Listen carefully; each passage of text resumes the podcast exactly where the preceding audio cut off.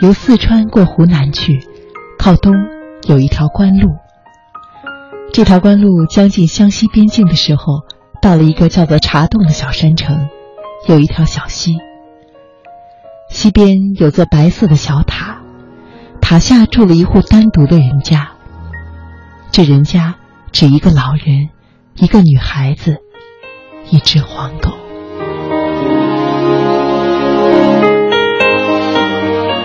这是沈从文《边城》的开首语，也让茶洞这个美丽的湘西边城留在了很多人的心中。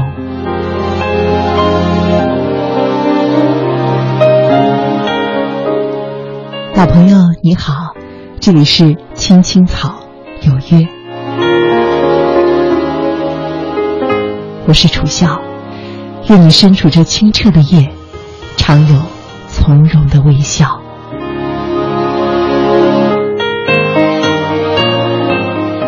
今天是周日，我们走进青青草有约身边的故事。今晚我想邀请你和我一起来听一个人的故事。他来自边城，又来自深圳。他端过盘子，修过电脑。他是最普通的人，却又和你和我一样，最不普通。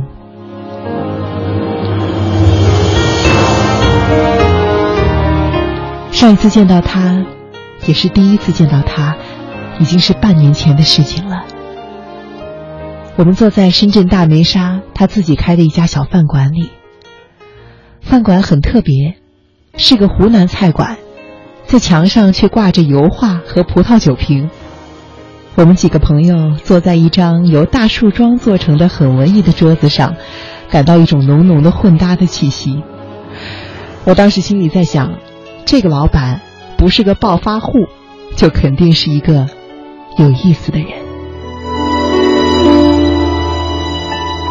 当时我一个朋友跟我说了一句：“哎，你前两天不是嚷嚷着想去看富士康，想去了解深圳的打工仔吗？”我告诉你，他就是最鲜活的例子。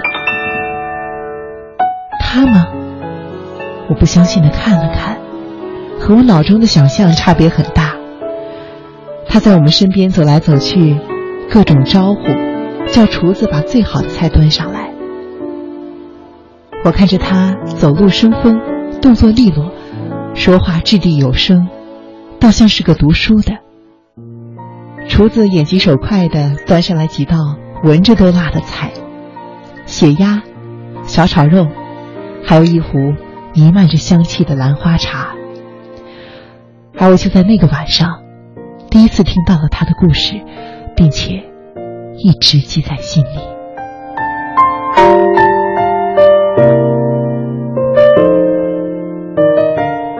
昨天我又拨通了老朋友的电话，知道他回老家边城探亲了。接通电话的时候，我只说了一句：“我想让更多的人听到你的故事。”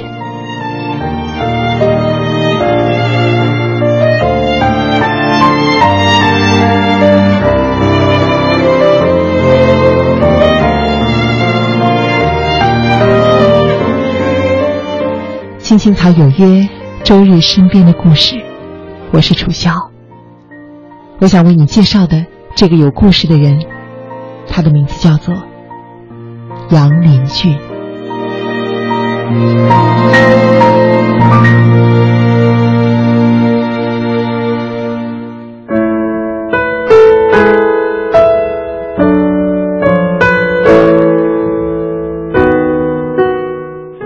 上一次我见到你，到现在也有半年的时间了。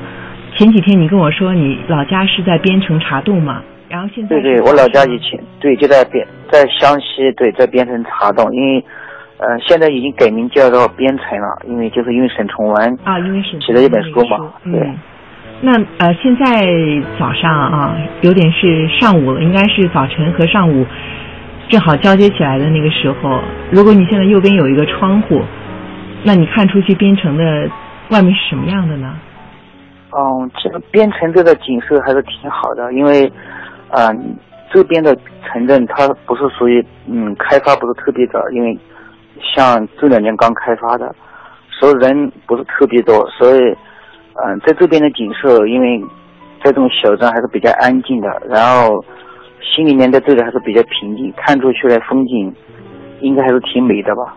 然后就说自己，如果你心里面的心风景很漂亮，这样看出去也是挺漂亮的，是这样的。你的外面窗户外面有水吗？有山吗？啊，其实我家这里是看不到的，但是说我因为很一直是在这边长大的嘛，因为像上学啊，其实啊一一直在这边待，啊，所以这里风景呢，其实在我脑海里其实记忆已经很深了。嗯，那你小时候，你说你上学，你长大啊，一直这个景象都已经深深的烙在你脑子里了。我特别想知道，你第一时间想到你的家乡的时候，你脑中浮现出的一个景象是什么样的呢？其实我的家乡是在边城这样一个乡村里面，其实是条件特别差的，可以这么说。因为我我小时候就是说条件特别差，就是说，基本像我们这种八零后嘛，就可能说跟别的八零后比起来，我们是属于那种，基本上吃饭都很难吃饱的这种，呃一个一个状态嘛，这样子。嗯。所以我的记忆当中，就是说在我童年的时候。基本上都是啊，这种贫穷啊，然后啊比较落后的这种一种，一直就是说，以前的观念就想，只要能走出这个山村就可以了。就是所以说，现在边城虽然这么美，但是以前就是说没有这么脑脑袋里面没有这么多概念，觉得说边城的景色多漂亮多漂亮。因为以前我们一直都是在这种很。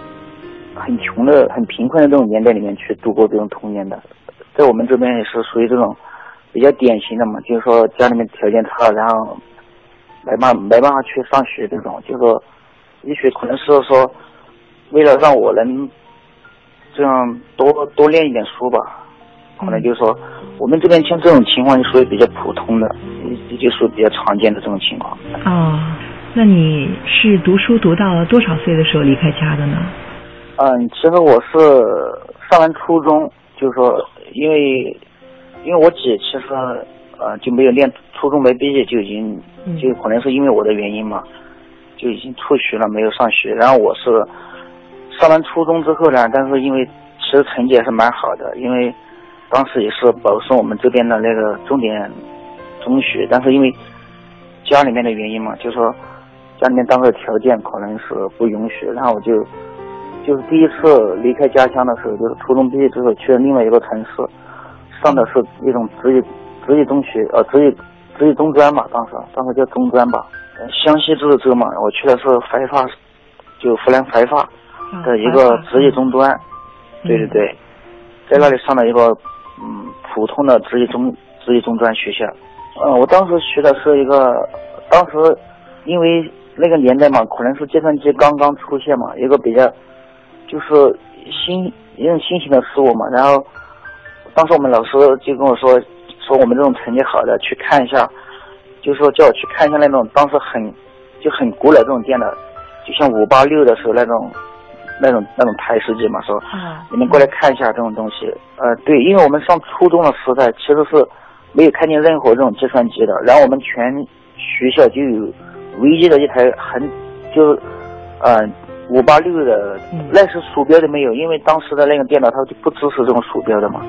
啊，就我记得嘛，我们班主任说，啊，你们几个成绩比较好的，让你们去看一下现在比较先进的这种东西，就是说，说这个电脑说，整个，嗯，清华大学图书馆的资料都可以存在里面，因为当时对我们来说是很惊讶的事情嘛。因为我说，我说这个电脑还能存这么多东西，他说啊，几个图书馆的东西什么资料。就说了很很多东西都可以存存在这电脑里面，当时我们就觉得特别啊惊奇嘛，说还有这么一个东西这样子，对，所以后来就去说啊，因为这点印象比较深，所以后面报的这种职业呃中专，也就是报的计算机啊，也学的是计算机这个专业。其实说呃，我觉得任何人能面对这种事情，我觉得就是说，如果说有条件的话，就是说谁都愿意去去争取，就是说不管是我们在。嗯，上学还是面对自己的事业或人生一个选择吧。我觉得说有机会谁都会去争取。嗯。但是当时面临的这个条件就是说，嗯，家里面条件说，如果你去上高中，就面临着可能你要继续在三在三年时间，比如说家里面还继续供你三年。然后假设说你考上大学，家里面还至少供你也快三到四年吧。嗯，就是一个大专你的两年嘛。对，因为出于这种条件，就是说我们家几乎是不可能能供我去读。所以说，嗯，你说的这种选择，如果说我有机会再选择一次的话。啊，我说的有机会的面前，我肯定是会去争取，肯定是会说啊去上这种重点高中啊，然后去考我理想的大学，是吧？但是其实人生，我觉得每一种经历，它也没有说能让你重新选择。但是我觉得我这样选择，我觉得我也挺好的。啊，现在回想，我觉得我也挺知足的，因为在我那个年代，我觉得我能去上这种学校，我觉得对我来说已经是。嗯，特别的不容易。嗯，说现在回想起来，其实也是挺知足的，挺满意的，是这样的。嗯，那进入到这个职业的中专之后，开始学计算机了。那你觉得你学习的过程中，这个原来对你来说那么有魅力、那么神奇的一个东西，它和你想象的符合吗？还是那样子吗？嗯，它跟我想象的还是有差别的，这种反反差还是有点大，因为说。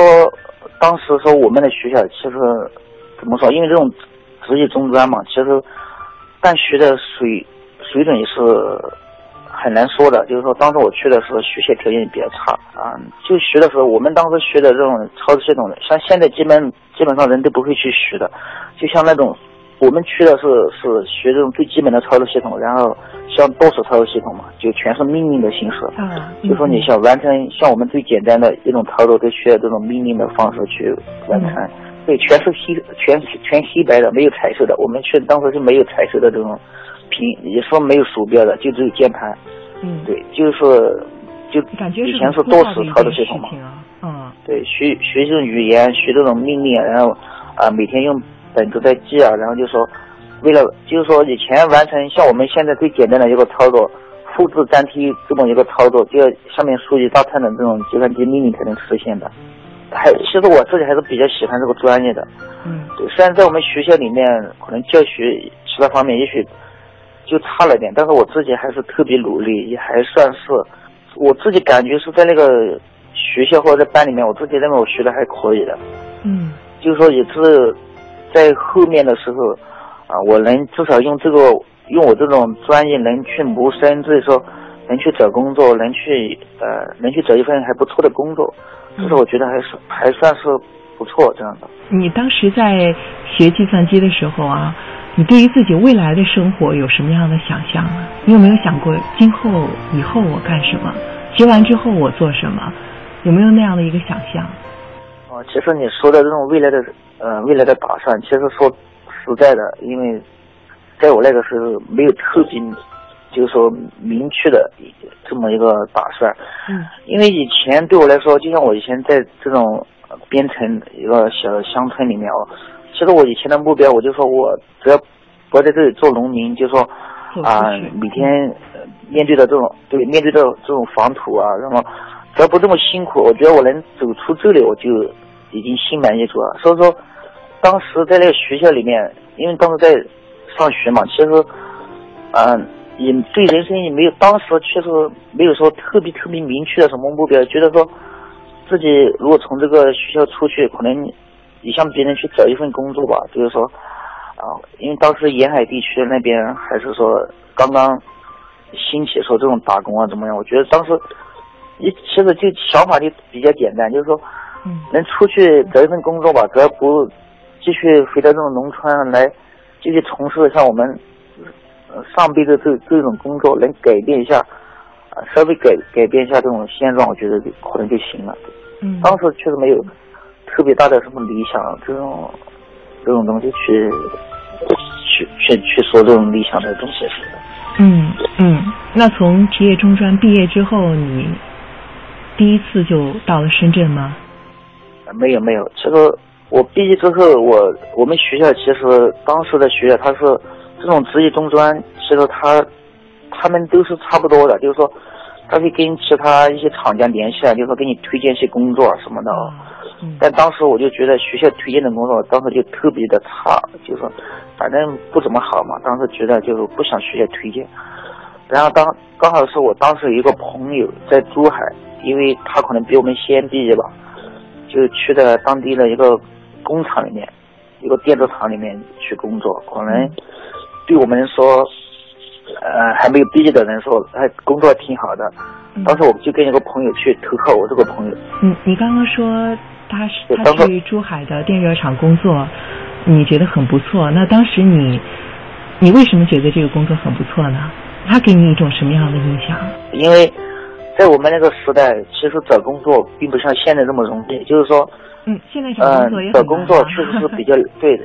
但是现在就是说，你不挑剔的话，你能找份工作还是可以的嘛。就是说，看你对自己的要求是吧？如果说像现在至少说很多普通行业啊，就是说工厂啊，像这种还有说服务或者其他行业，找份工作还是挺容易的嘛，是吧？但是当时那个年代，就是说。也许你中专毕业出去，你能你找个服务员，可能，也许就是说你能去餐厅或厂里面做一个普通工人，你就未必能进得去，是这样的。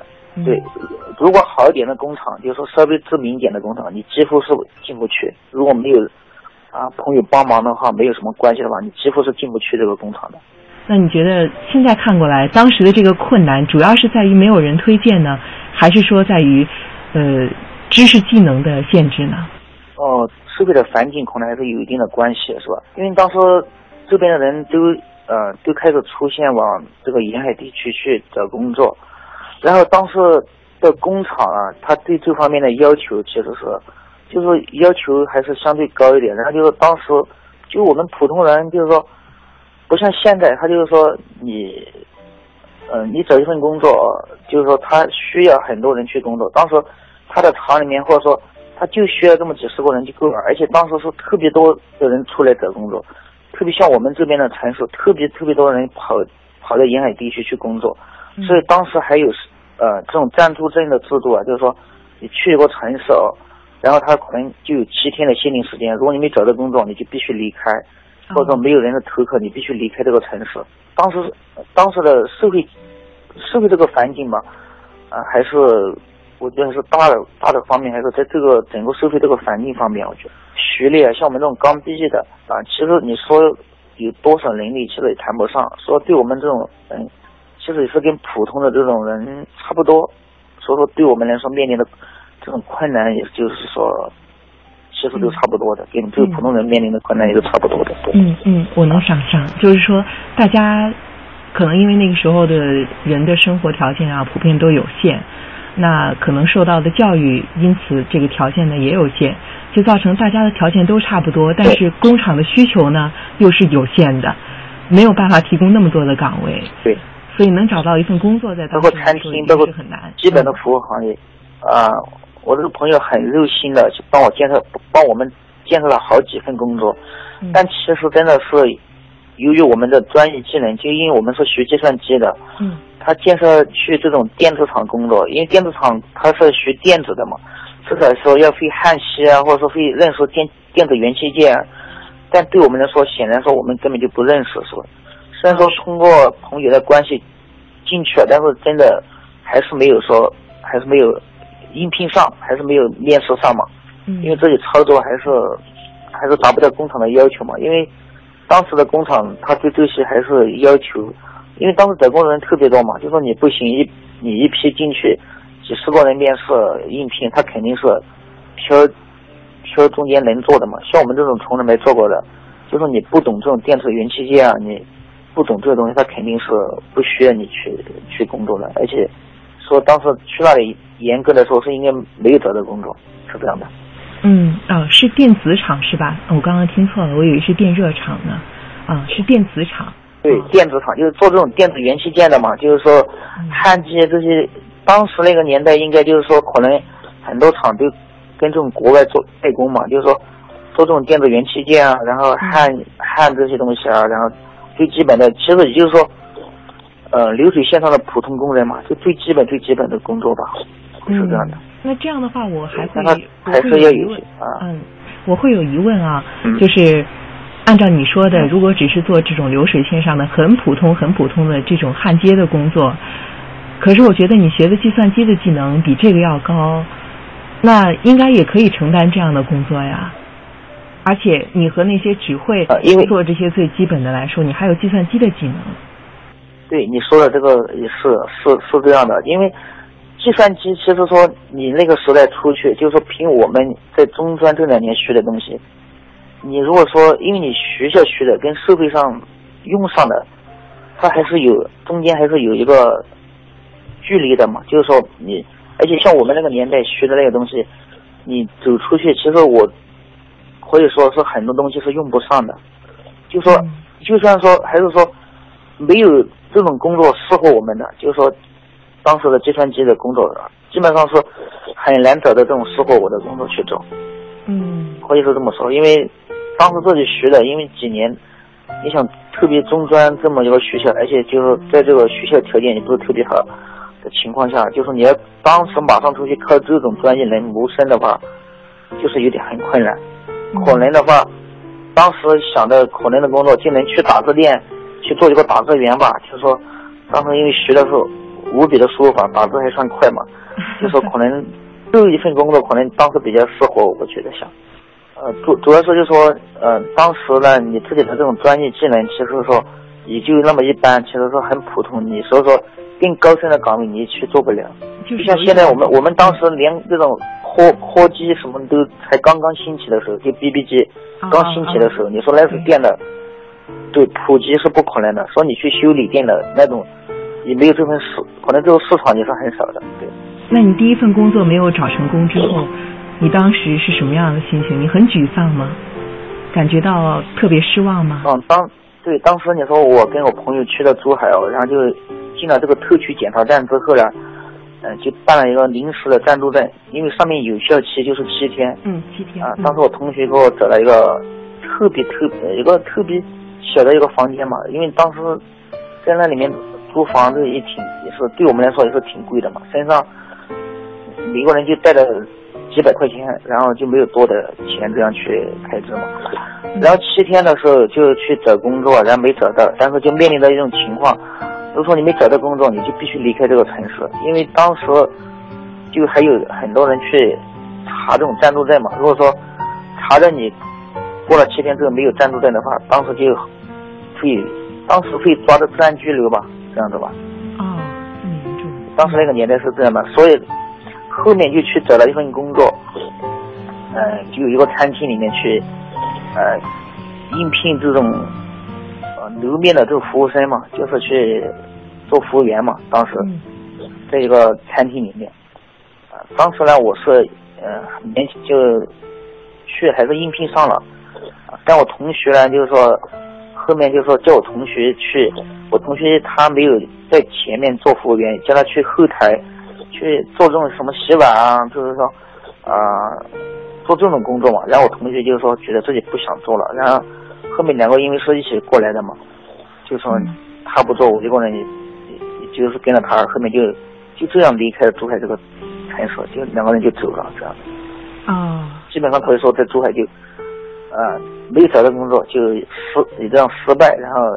离开这种城市，城市没有回老家，因为当时你出来之后，就说你几乎是不可能再回去了，就是你没找到工作，你那肯定在想办法找关系也要去，对，因为你当时你从老家出来，你回老家还能干嘛？你身上一些仅有的这几百块钱你就用的差不多了，那你再回去，你就是说觉得自己是挺挺怎么说呢？就无论如何肯定是不会回去的，就是说哪怕在。大街上，比如说睡在大街上，你不会睡，确实这样的。嗯。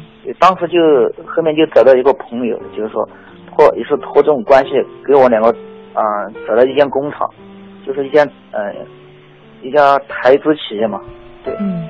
对，去里面做这种普通工人，就托关系进去的，进去的。但进到工厂里面，其实没有马上能进进到工厂里面上班，而是在工厂外面就是考察一段时间嘛。因为当时的工厂像这种台资企业，啊，你别说待遇多好，但就是说想进去这个厂还真的是不太容易。就算进去做个普工也不容易，说我们进去那一批其实有有六七个人哦，就说先都没有进工厂里面去上班，先在外面就是打扫卫生啦，然后说呃洗洗车啦，然后把工厂的草都是拔一下啦，就是先在外面做这种事情，就是说如果你这方面表现的好，那你就先进工厂里面去，进车间里面，是这样的一个，当时是这么一个情况，对，因为我一进去的时候。最开始就是说，先把厂整个工厂所有的窗窗户，就是说，啊，把它，嗯嗯洗干净，然后厂里的那些草啊，长得长的就把它拔掉，然后包括会洗车的时候可能会叫到你，然后有时候会上有货柜车过来了，叫你去卸载啊，这个上货下货这样的。嗯，通过去珠海这么长一段时间，觉得自己的能力啊，自己的工作能力也是。觉得自己没什么本事嘛，觉得说反正这些工作我们从农村出来的嘛，反正我们就能吃苦，有的是力气，所以说从来不偷懒。就是当时你说，嗯，在沿海城市很热的天气里面，就是我去洗窗户啊，呃，做这些事我从来都不偷懒，反正只要把我交代交代好给我的事情，我都把它做好。就说别人不做，我都在做，反正我把它做好就行了。所以当时呢，我是其实我是很比较快，我可能就是说一个星期之内吧，可能几天的时间我就已经进到车间里面去上班了，就可以进车间里面去工作，是这样的。对，嗯，你的努力大。后面有些人可能甚至有一个月都没进去都有，还在还在还在打杂，就是说哪里需要就叫你去，就没有给你安排固定的工作都有。对，嗯嗯。当时的基本工资是三百块，就底薪是三百。当时我记得特别清楚，啊，就是我们普通工人刚进车间的工资是三百，对，月薪三百块，对。啊，你拿到第一笔工资的时候，我很好奇你怎么用了这笔钱呢？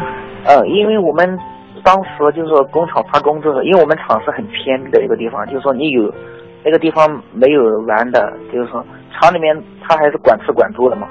嗯。我们除了只能说最低的生活开支，就是每个月。呃，去买点自己日用品，然后几乎不会去再用，用用任何的这种发任何的开支啊，是这样的。连去买台电风扇都是都是都不会舍得发，就是说，呃，一台电风扇可能当时就十块或者几块钱，因为寝室里面没，并不说空调，最多一个电风扇在转，其实晚上根本睡不着。那你就自己买个风扇，当时觉得说，啊，还是算了吧，就把这个钱省下来吧。你省着当时攒下来是想寄回给家里吗？对对，当时因为你知道家里面条件就是，当年我出来的时候，家里面的房子其实特别烂了，就是一种我们是那种木质结构的房子，就是说木质结构的房子它都不是全是木头做的，就说有些用其他的树枝啊什么像，像那用那些东西全部把它弄成了一个房子嘛，就是当时就觉得把钱攒着把家里面房子盖起来，当时其实也是像我们现在在外面。嗯，做事的人其实来自农村的人，其实百分之九十以上的人的想法都是可能都是这么简单，我觉得。嗯。当时可能都是这么简单这种想法。嗯。我记忆中特别深刻，像这种事情。嗯，你当时知不知道家里的人第一次收到你寄回来的钱的时候的反应？那时候你们打电话吗？那时候没有电话吧？那时候家里面是那时候。我记得好像是我中专毕业之后的两年之后，家里面，呃，可能是我挣钱之后，家里面啊装了座机这种电话，装了一个电话，对，嗯，打的都不是特别多，说找到就会给家里面说找到工作了，然后领到工作了这种，反正在外面工作人有有好的事情都会跟家里去汇报一下，就是有什么比较开心的事情。然后有什么难处啊，一般都不会跟家里说，可能很多人都跟我一样，也许现在很多人可能都不跟我一样的。啊，那你当时没有跟家里说的难处，现在让你回忆一下，你可以在节目里还回忆得起你当时觉得最困难的是什么吗？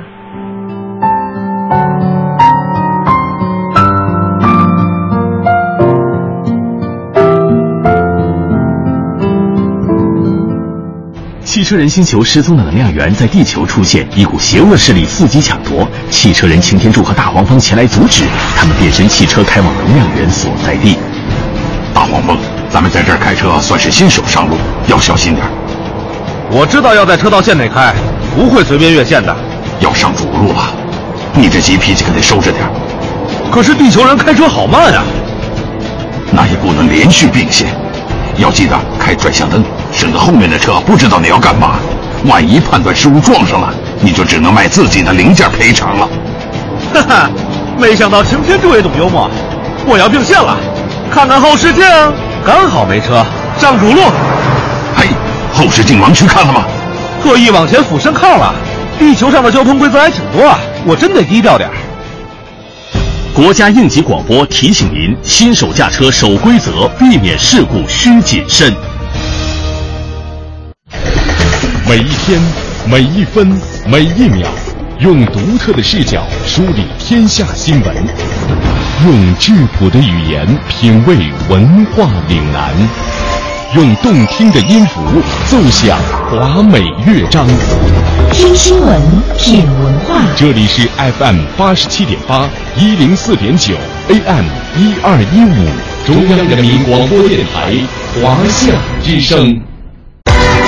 华夏之声、香港之声手机客户端新版上线，全新的界面升级，全方位的听觉感受。这里有最新的港澳新闻，在线点播收听，精品节目欣赏，还有主持人个性化的呈现。华夏之声、香港之声手机客户端，打造新媒体的完美体验。登录各大手机应用商店，搜索“华夏之声”或“香港之声”，就可以免费下载。中央人民广播电台联合香港青年交流促进联会，精彩呈现“梦想舞台二零一六”，为你的梦想加油助力。即日起，分享你的梦想故事，角逐共十四万港币的圆梦启动金。让我们为你的梦想筑起平台，为你找到逐梦的同行者，为我们的梦想注入生命力。详情请登录央广网，三 w 点 cnr 点 cn。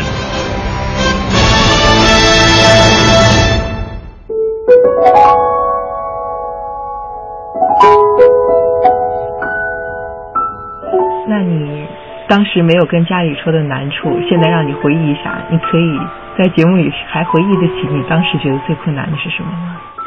就是当时找到这份工作之后，嗯，难处倒不是特别多，就是觉得自己特别的苦，因为就是你在那个环境当中，呃，那个环境当中去工作，有时候经常要加班，然后工厂里面一赶货就会把那个像我们厂里面有几个牌子，就红牌什么绿牌还有黑牌，就是那个牌子的颜色挂在挂在工厂的大门口，就是说。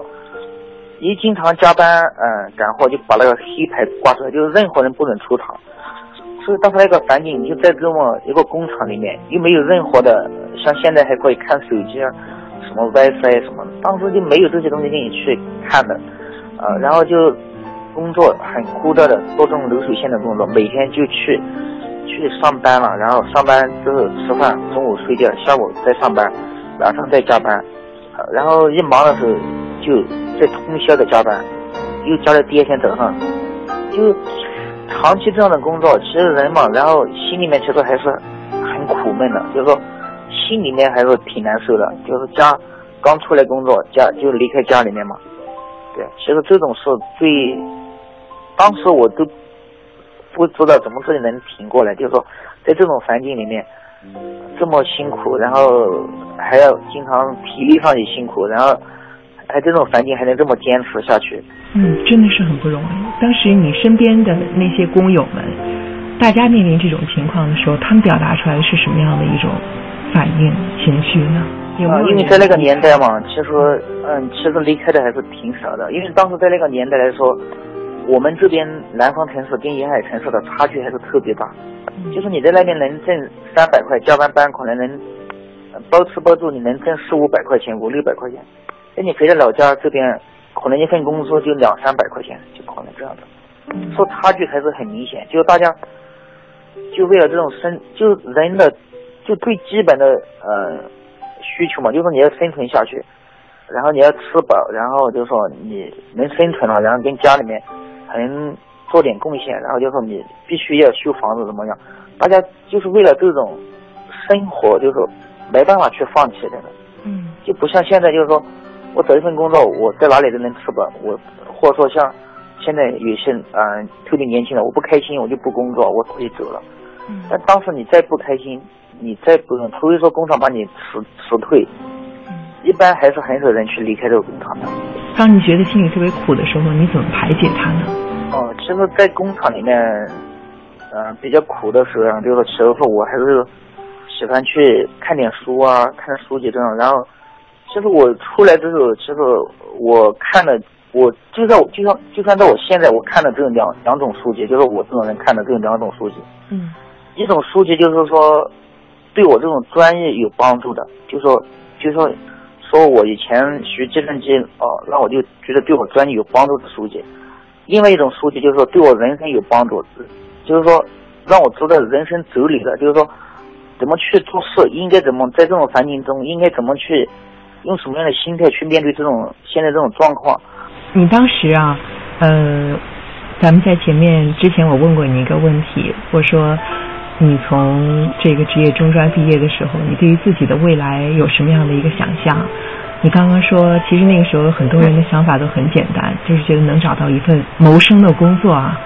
那当你在佛山这个地方，在这个台资企业里开始有这样的工作，而且你不停的加班的话，还可以挣在老家人看来已经算是非常体面的一份工资的时候，那个时候你对于未来又是怎样打算的？如果说去想象你一辈子都要这样度过，你觉得你当时可以想象吗？对你，你你提的这个问题，当我工作段时间，就是说稳定下来之后，手上有些积蓄的时候，嗯，我就在思考这个问题。我觉得我一辈子就如果说，呃，就在这里，嗯，这么工作一辈子下去，我觉得还是我，我还是不很很不愿意这么去继续这样下去。虽然说我在工厂里面还是很有机会的，包括老板还是工厂的这个领导，还对我的评价都挺高，然后。包括我的工资啊，其实升迁的速度也蛮快的。就是我从普通工人到技工到技师，其实条件还是挺好的。包括跟后面给我，呃，换的工作岗位都还可以。但是我觉得这个时候还是还是在思考一下，我下一步应该怎么，人生的人生应该怎么去走。但是我觉得我当时来说，我觉得我还是缺少自信，就因为自觉得自己学的东西半桶水嘛，就是说。学历不够，就是说学的东西太少。就是说，如果真的要靠这份工作出去继续谋生的话，觉得还是挺难的。所以当时就有一个想法，就觉得不想再，就有一定的积蓄之后，觉得就想去再继续上学，就去想去念大学这样。呃，一种自信心的不够，其实说当时特别特别想去大学里面有这种成人高考的方式，就可以能上大学，就参加全国统一的成人高考。嗯，就是可以上大学，可以拿到大学毕业证。嗯，当时唯一的一个渠道，我就是通过这个方式去上，去了重庆，啊，去了重庆，啊，上了大学。对，那种说，我觉得我一辈子最开心的事情，就是在大学里面念念书。到现在我都觉得是这样。说，当时我是特别特别向往学校里面这种生活，能在大学里面看到别人每天走出去，走来走去。啊，我觉得那个时候特别向往那种这种生活，嗯，所以如果有这种机会的话，我肯定会去争取这观念。我觉得，不管是你在什么时候，不管是说现现在你从哪里出来，我觉得都需要不断的去学习，还是要不断的去学，才能让你自己去进步。还是因为当时计算机有些基础嘛，我学我继续报的还是计算机这个专业，计算机。信息管理这个专业还是这个专业。这四年在重庆的时光，你现在回想起来，你觉得给了你什么？其实，呃，我现在回想起来，我在重庆像这几年大学生活里面，其实我觉得我给予我最多的，其实相反，它并不是专业技能给予我最多的，就是说，在学校里面，并不是因为我去学这个计算机专业，真正的又能学到特别高深的东西，而是我觉得我从这个学校出来之后，给予我自己，就是给予我的一种自信。我觉得是最难得的，就是最宝贵的。然后这以后我的我的人生嘛，就是我实际走，就是按照这条路走下去了，就不会再继续像以前这样子，就为了这个生存，然后就没没办法的再这样去待下去这样。嗯，你开始更加认真成熟的思考你将来的工作的选择了。对对对，就特别呃认真的去想一下，就我未来应该怎么走，而且最重要的就有自信，就是说至少知道自己能有这个能力去这么做，敢敢于去尝试。像以前，确实因为自己的自信心不够，还有自己的专业技能不够，有些东西连尝试的机会都不太敢去这样子。听你这样说，我觉得还有一个很重要，他为什么给你自信？他还打开了你的眼界，让你看到你和同龄人相比的时候，你在其中的位置是什么样的。可能这个也对你会有一种潜移默化的影响。对对对，对，是这样的。对。之后你选择了什么？去了哪里呢？嗯，当时呢，就是说我大学毕业之后，呢，我玩的好一个朋友，因为当时他也是我同学嘛，哦，他当时去了成都，就是四川的成都。他在那里自己自己就做这种小做做小生意嘛，就是也是做我们这种电的行业的生意，就是说，就是大学刚毕业就两个人就开始一起去创业了，就说去就做生意去了，对，就是说没多久，然后就因为各方面的原因就以失败告终，就赔光了嘛，都是以失败告终第一次。嗯，其实我们当时去就是说，呃，我们当时其实还没有钱去开家电脑店。当时就说在成都租了一个地方住，然后就是说自己去外面跑客户，就是说哪些人需要电的组装、需要维修啦，我们就说 跟别人去组装电的，跟别人去修啊，然后通过这种东这种方式，然后去到处去跑找业务，然后去去弄这样的。像现在因为我在商场，在这个生意场所已经有这这些年了哦，还能知道现在做一个生意应该怎么做，然后具备的各种条件。所以当时的失败，我觉得也是在情理当中的。为什么会失败？在这之前，我从来都没有坐过飞机哦，就说 以前最多就坐过火车。我说哎，身上还有点钱，就是哎呀享受一下吧，然后坐坐下飞机感觉一下回家去吧。当时我我我就跟我一个同学两个人，我就是生平第一次坐飞机从成都飞往张家界，啊，真是我生平第一次。然后口袋对口袋里面的钱。除了买飞机票之后，可能也没多少了，可能就剩几百块钱了。其实坐坐飞机的心态没有说，倒不是说坐上去之后觉得有什么惊惊奇，只是说去体验一下吧。反正从来没坐过飞机，啊，去坐一下看一下飞机上面什么样的吧，就这样子了。完完整整的把过去抛弃在身后，有一个全新的开始的这种感觉。那之后你再你再一次又离开家，是去到哪个城市？这一次又是去做什么呢？你失败之后，你可以有情绪，有什么想法，就是你心里面可以不开心，但是大吼两声，我觉得都可以。但是你不能一直这样下去。所以没有多久，那我就又开始我的下一步行程，就是说，就跑到长沙一个啊集团公司，从事计算机工作，然后包括网络维护啊各方面都在做。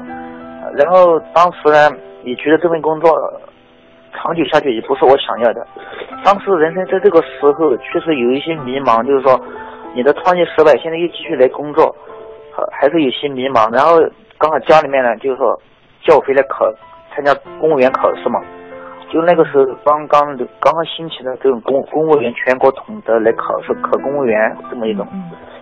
当时考上，嗯，已经是嗯通知我去参加体能测试，县城的公安里面。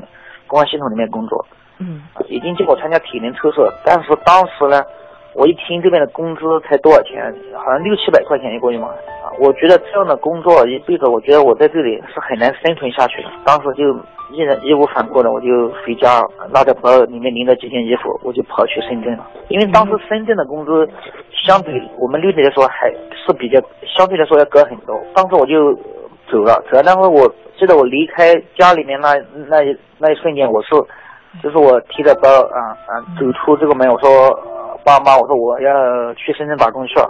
其实那一刻我是看我是清晰的听到我父母在后面哭泣的，但是我就很快的就跑了，就是说狂奔就走了。嗯，你们对于工作是不是好的？你们的想法其实已经不一样了。他们认为就是说，你做一个公务员，做过人民教师或者怎么样，做过医生什么样，就是说很稳定。你这辈子都会很稳定，你不用担心。他们的想法是这样的。骨子里面，我一直我都不喜不不是特别喜欢按部就班的去工作。我觉得说我做一份工作，它对我未来又有帮助，要不然就是没有帮助，我就一定要自己去做一份事业，是这样的。对，心态已经产生很多变化。不管再怎么样，我还是觉得自己有信心能找到一份工作。还是后面找了家 IT 公司上班，也就是说顺利的工作了一两年之后，也是有嗯稳定了，有一定的积蓄之后，就是也是存了点钱啊。嗯，还是想自己去做点什么事，觉得还是这不是我想要的生活。然后呃一年多时间，我又离开深圳了，我就又去了东莞，跟又去做又去做生意去了。所以说又是去创业嘛，可能是我的第第二次创业吧。这一次创业成功了吗？这次创业也是也失败各种。嗯，这次失败的原因就是说，我们因为是也是几个朋友一起做的嘛，当时就是说几个人的观念还是合伙人的观念还是有有有有分歧嘛，大家的意见有时候很难一致。对，后面就是因为在工程当中做完一些工程中，大家意见不一致，很难再继续做下去了，所以最后决定还是把公司关了嘛，还是关门这样子。你这次关闭了之后，你对将来又是怎么打算呢？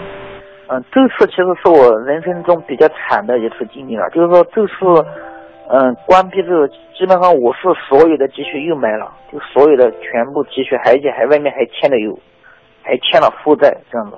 你有你就是说我这个时候飞回了老家吗？嗯，后面我是回去了，但是我这次好像是没有买飞机票回去，我是把 我自己所有的东西打包，然后工厂公司里面有些东西啊资料什么全部用那个编织袋有五六袋全部把它装好，装好，当时不是已经有物流嘛，我就把它全部寄回老家了嘛。是出来打工的时候背了一个包出来，现在。回去有这么多东西，觉得也还挺，呃，怎么说还是有收获吧。至少还有这么多东西回去。嗯，你没有把，我以为我原来以为你会把这些失败的东西全部销毁，把它打成包，然后扔到什么地方埋起来。我没有想到你居然是用物流因为现在去了。因为我觉得现在我好像通过以后像工作之后，我觉得好像我这些东西我都能承受。我觉得我心理压力好像挺强的，因为当时的还有那种 QQ 的签名嘛，我就写了。我说让让暴风雨来的更猛烈些吧。我说还能怎么样？啊，就工厂再倒闭之后呢，我又又在家里面回又回家里面，就像嗯疗伤也好，还是什么放松也好，待了也没多久，也就待了个十天半个月吧。然后我又跟我一个朋友，他也是就是也是我现在的啊老板嘛，就他当时也是在创刚开始创业阶段啊，一起在努力在打拼。说基于这种心态，我又开始了我再一次的拼搏吧，就再一次也算是创业吧，再一次跟他一起创业，对。嗯，这一次成功了。啊，对，这次嗯，对于我来说，嗯，成对于我来说呢，应该算是成功的，对。因为不管是我从我的个人经历，还是在各方面，对我来说已经是一个翻天覆地的变化。当时就是说面临的有一个情况，就是说有一个机遇摆在面前，就是说刚好有一座商场，也算比较大的商场，嗯，因为经营不好嘛，然后生意特别差，想整体转让嘛，是吧？想整体转让，然后就把这个商场整体的全部自己把它接接触下来。那让我很好奇的是，你，你你看这个跟计算机也并不是很相关，那可能对你来说这不是一个。有自信的领域了，你会有这种担心？对对，这对我来说是一个挑战。对对，就是你说的，它不是计算机，所以说我刚在公司的时候，对我是特别大的挑战。因为我过去的职位就是总经理嘛，就是公司的呃那个嗯管理层嘛，所以我要从一个做技术的，面临的一下转变，一个变变成一个做管理层的，就要怎么去把公司的呃。管理啊，公司的呃走向、运筹，像这些东西要通过这个一个转变。我现在理解你为什么说这个对于你，我问你说这是成功的吗？你刚刚回答我说，我觉得对于我个人来说，那算是很成功的。你还说你有很多丰富的获得。现在你这样具体的说了之后，我觉得我更能够理解你。你刚刚为什么会那样说？他从事的不是你自己所有自信的专业，不是说你在计算机方面又成为了怎样的。特别牛的人，但是让你对于，但是让你从一个就像你说的，从一个做技术的人到了一个做管理的人，这对于你来说打开了人生的一个完全不同的领域。我想他也应该是一个更宏观的视角去看做生意这回事儿。可能这个服务本身不是你去提供的，但是你现在更多的思考的是你怎么去安排他们。对，我觉得是整个人的境界的一种升华。我觉得是这种的提升是比较多。就是说，你看世界的，现在你去看世界，看什么东西，你觉得你更宏观了，看得更远了。就是说，你的眼，就是说你的可能能看的视角会更远一些，这样子的。就是我现在所做的，可能就是别人说起来，也许可能觉得比较嗯可笑的嘛。就是说，我现在可能做的这些项目，至少说我我我去跟他奋斗的目标，至少说。希望把它能做到，呃，有上市的那么一天，就说做能上市公司那么一天。对。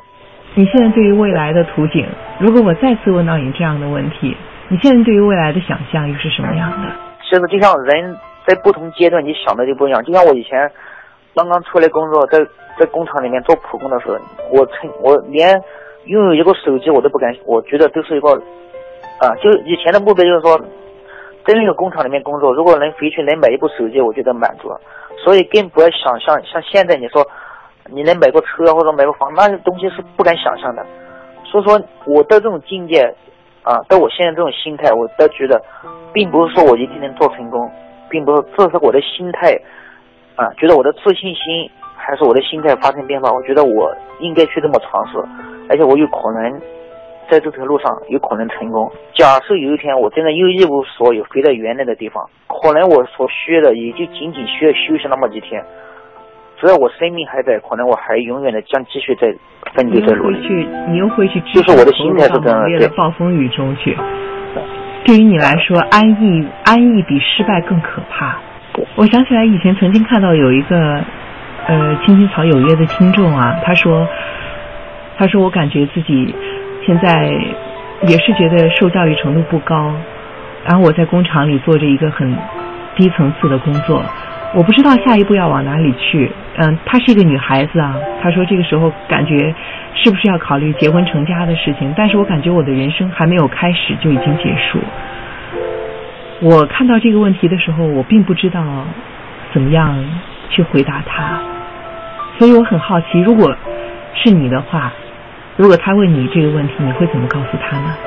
反正我就说，通过我自己过程的经历来说，我觉得像每个人出来工作，嗯，我其实我也是很普通的人，代表很普通人的一种想法。其实我也是很平，就是说，在这外面务工的这么多人当中，其实我就是普普通通、普通当中很有典型的这么一个人。就是说，我首先我觉得工作，首先他正确的评估一下自己，你自己认为应该有。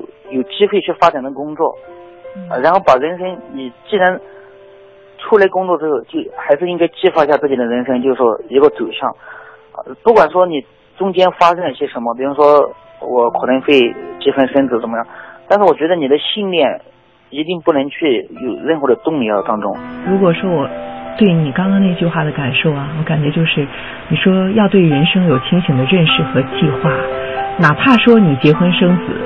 这些东西并不是你随波逐流、没有意识的，它也是属于你人生计划中很重要的一步，它也是让你获得一个更加丰富的人生的一个过程。但这些都是你对它有所计划，而不是盲目的跟着时间的水流在走。